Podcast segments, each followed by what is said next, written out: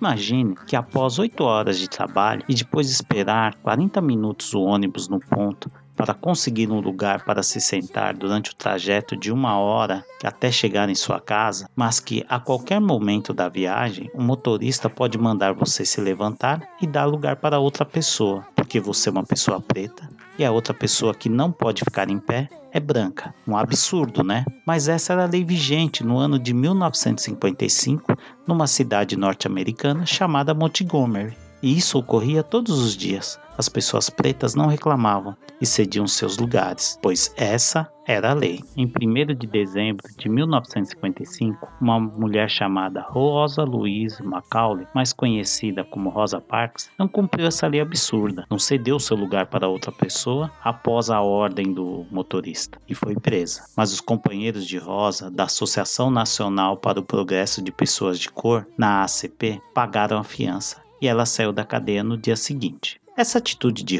de Rosa desencadeou um movimento de luta contra o racismo em Montgomery, refletindo em todo o território norte-americano. Não que as pessoas não lutassem para acabar com essas leis absurdas, mas a justiça sempre mantinha a lei de segregação. E isso se deu do seguinte modo: ela, seus companheiros da NAACP e outros ativistas pelos direitos civis resolveram pegar esse fato para chamar a atenção das pessoas para a luta contra as leis de segregação racial nos Estados Unidos. E assim começou o movimento de boicote ao transporte público de Montgomery. As pessoas ficaram sem utilizar os ônibus da cidade por 381 dias. Isso mesmo, mais de um ano. Pessoas pretas, que eram em torno de 40 mil usuários, não utilizaram os ônibus, causando um grande prejuízo para as empresas de transporte público.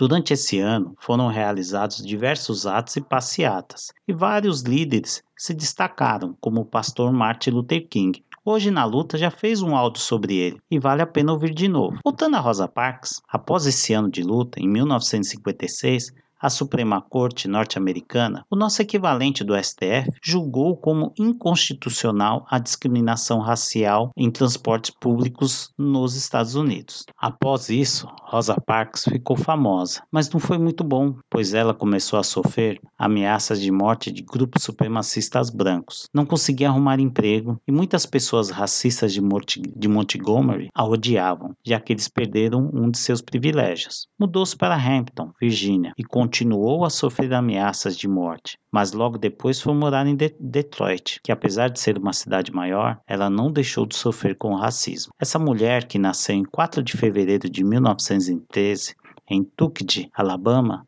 com sua atitude que não fora planejada, apesar de Rosa participar da na ACP e ter frequentado reuniões do Partido Comunista da região onde morava, apesar de nunca ter sido filiada do partido, certamente a participação nessas discussões promovidas por esses grupos deu força para que ela enfrentasse essa injustiça. Em uma entrevista, ela fala o seguinte: Meus pés estavam doendo e eu nem sei bem a causa pela qual me recusei a levantar, mas creio que a verdadeira razão foi que eu senti que tinha o direito de ser tratada de forma igual a qualquer outro passageiro. Nós havíamos suportado aquele tratamento durante muito tempo. Ela recebeu diversas condecorações durante sua vida. E uma delas foi em 1999, no governo de Bill Clinton. Ela recebeu a medalha de ouro do Congresso, a maior homenagem dos Estados Unidos que um civil pode receber. Vale lembrar que a luta de Rosa é contra o racismo,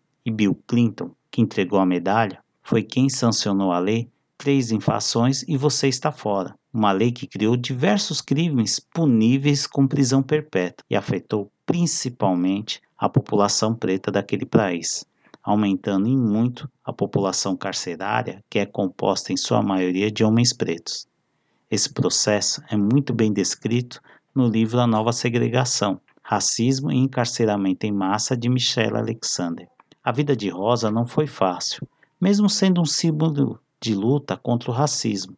Em 2002, tendo diversas dificuldades financeiras, ela foi despejada do apartamento onde morava. Isso mesmo, Rosa Parks era uma sem-teto. Recebeu auxílio de uma igreja batista local, mas tal fato se tornou uma comoção nacional e o banco credor perdoou a dívida habitacional que ela tinha e assim conseguiu sua moradia. Ela morreu em 24 de outubro de 2005. Rosa Parks, como tantas outras mulheres pretas, é uma inspiração de luta para as trabalhadoras de todo o mundo, e sua história mostra que juntos somos mais fortes. MTST, a luta é para valer.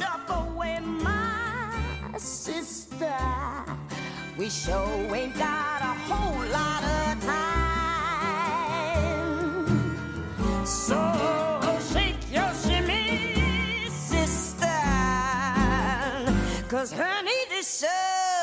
is filled